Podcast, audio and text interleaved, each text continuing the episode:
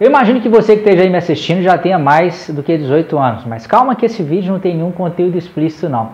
Eu fiz esse comentário só porque Provavelmente, se você tem mais do que 18 anos, você já passou né, por aquela fase da vida em que você e todos os seus amigos ali estão loucos para tirar a carteira de motorista. Né?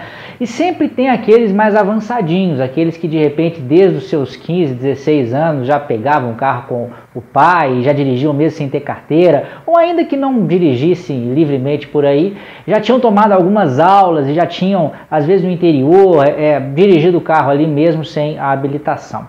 E era muito engraçado que às vezes essas pessoas que já tinham até uma certa habilidade como motoristas eram aqueles que, vez por outra, tomavam bomba lá no exame de habilitação do Detran. E por que, que isso acontecia? Por causa de alguns vícios. Essas pessoas já dirigiam, mas faziam algumas coisas que para a direção lá despretensiosa e informal que eles faziam podia até funcionar razoavelmente bem, mas para um examinador da banca do Detran não funcionava. Então é aquele caso do sujeito que não parava completamente né, numa, numa faixa de pare ali, só passava uma segunda, dava uma desacelerada, uma olhadinha e já seguia em frente. Aquilo parecia razoável ali no, naquele mundo informal, mas se ele fizesse isso na hora do exame, é, acaba que, acabava que isso poderia custar alguns pontos importantes e gerar até uma reprovação.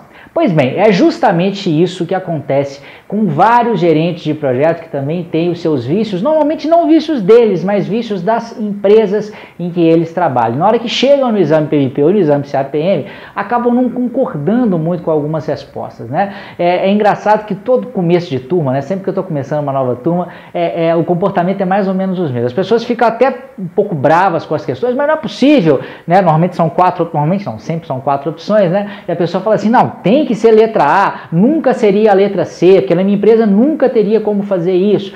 E, e, e repare que o que acontece é o seguinte: as pessoas tomam como base alguma experiência que elas viveram ou vivem na empresa atual em que elas trabalham e assumem que aquilo é o correto que aquilo tem que ser daquela forma para todas as empresas, para todos os mercados, para todas as indústrias. Né? Então é preciso ter muito cuidado porque uh, esse tipo de vício é comum. E aí, voltando aqui, ou chegando né, na questão do título desse vídeo, né? o vício que é mais comum é a pessoa achar que não dá para executar um bom gerenciamento de projetos, que aquilo que a gente estuda é inviável, que é impossível planejar, que é impossível ter estimativas é, é, mais corretas né, que é impossível a gente tentar é, é, montar um banco de dados aí de estimativas dos diversos projetos para poder conseguir acertar num projeto futuro, que é impossível, por exemplo, realizar o controle da qualidade, realizar as inspeções, realizar os testes como eles deveriam ser feitos. Só que normalmente isso é impossível em determinadas empresas, justamente porque a empresa já vem com uma série de vícios, com uma série de coisas erradas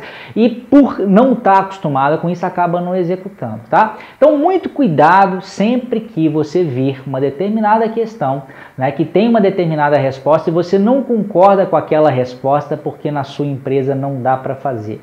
E, e, aí eu sempre pergunto, então dá para fazer por quê? Será que o seu chefe não é ele que está errado? Será que o seu cliente ele não está exigindo alguma coisa porque ele tem um poder de barganha grande sobre a sua empresa? Porque ele está, afinal de contas, ele está pagando o contrato? Mas será que ele está prestigiando aquilo que seriam as melhores práticas né, é, é, do gerenciamento de projetos. A gente tem que lembrar que a prova ela não é feita baseada na experiência de uma ou de duas pessoas, mas sim na experiência de milhares de pessoas, de milhares de empresas, é, é e, e essas coisas não foram tiradas da cartola, não são coisas meramente teóricas, tá? E a gente também tem que lembrar que não é porque acontece na nossa empresa que é o melhor a ser feito. Exame PMP, exame CAPM, o PMI de modo geral, com o PMBOK e todas as suas certificações, o que ele pretende é subir a régua, subir a barra do gerenciamento de projetos, fazer com que as melhores práticas de fato sejam difundidas e aplicadas e que as pessoas aos poucos comecem a entender que determinadas coisas que elas fazem não são tão legais assim. Assim como não é tão legal você não parar completamente na placa de pare, porque talvez isso tenha dado certo durante muitas vezes aí, mas um belo dia pode gerar um belo um acidente e que pode trazer consequências muito graves. A mesma coisa acontece aqui com gerenciamento de projetos, claro que em proporções diferentes, são cenários diferentes, mas acho que essa é uma boa analogia para que você não fique bravo aí, tá? Não fique tentando brigar, lutar contra o PMBOK, contra os exames, é, porque afinal de contas, se você optou por fazer a prova, é preciso entender qual que é o mindset da prova, qual que é o mindset das pessoas que estão por trás dessa prova, tá bom? Haja dessa forma e é, eu tenho certeza absoluta que vai ser muito mais fácil o processo, muito mais tranquilo o seu processo aí de preparação e também de execução, seja do exame PMP ou do exame CAPM. Grande abraço e até a próxima.